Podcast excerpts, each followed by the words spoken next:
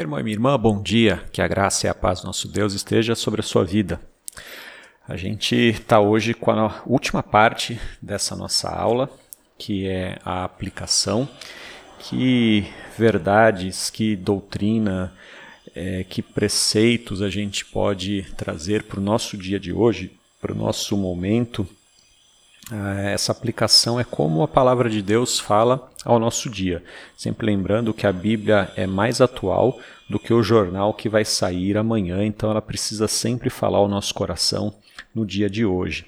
Bom, então vamos à nossa, à, à nossa aula. A gente está falando sobre a parábola da, do reino e da rede ou parábola do reino e da pesca, como você preferir, ou simplesmente parábola da pesca. E essa parábola é uma parábola muito parecida com a parábola do trigo e do joio, porque ela também fala da volta de Jesus, ela fala da vinda, de, da segunda vinda de Cristo, do arrebatamento, e por isso ela é uma parábola escatológica, falando a respeito das últimas coisas. E como parábola escatológica, a gente é, tem que entender que toda pregação do Evangelho ela tem que ser completa. Ela não pode ser uma parte. E Jesus ele nunca escondeu o seu plano de voltar, ele nunca deixou escondido que ele voltaria. E nunca deixou escondido e nunca usou meias palavras para demonstrar que os, a sua volta seria um dia de juízo, seria de alegria para aqueles que são bons, para aqueles que estão servindo a Cristo, mas seria de tristeza para aqueles que não servem a Cristo. Essa é, é sempre a pregação do Evangelho. A pregação do Evangelho ela nunca pode ser tímida, a pregação do Evangelho ela não pode ser é, algo medroso, porque a gente olha a, a pregação do Evangelho que começa pequena, como uma pequena semente, mas ela vai se tornar grande como uma grande rede, uma rede que arrasta a todos para perto de Jesus. É, Jesus ele coloca um olhar sobre a qualidade do peixe. Sim, a qualidade do peixe importa. É, Jesus ele é bom, ele é amor, Jesus é misericordioso, mas os peixes bons serão separados dos peixes maus. É isso que o texto está dizendo, e é isso que a gente precisa colocar o nosso coração e se lembrar.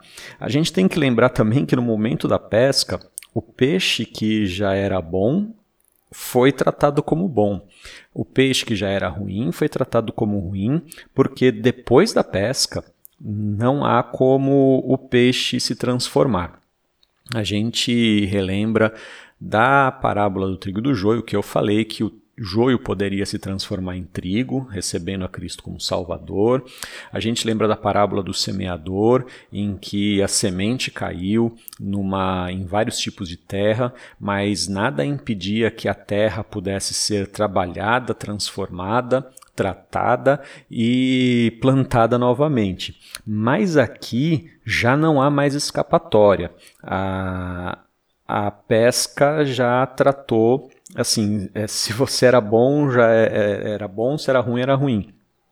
O nosso cuidado precisa ser antes da pesca. Então, a, o papel do cristão é avisar que Jesus ele vai voltar, que Jesus ele vai voltar para ser juiz, não mais cordeiro, mas agora como juiz.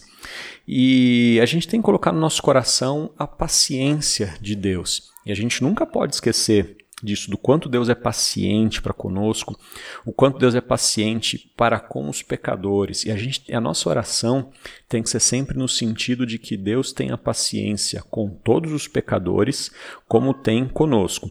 Que ele, que Deus não é, algumas pessoas elas ficam felizes porque Deus teve paciência com elas, teve misericórdia, o salvou, mas é impaciente com os outros peixinhos que estão no mesmo mar que você.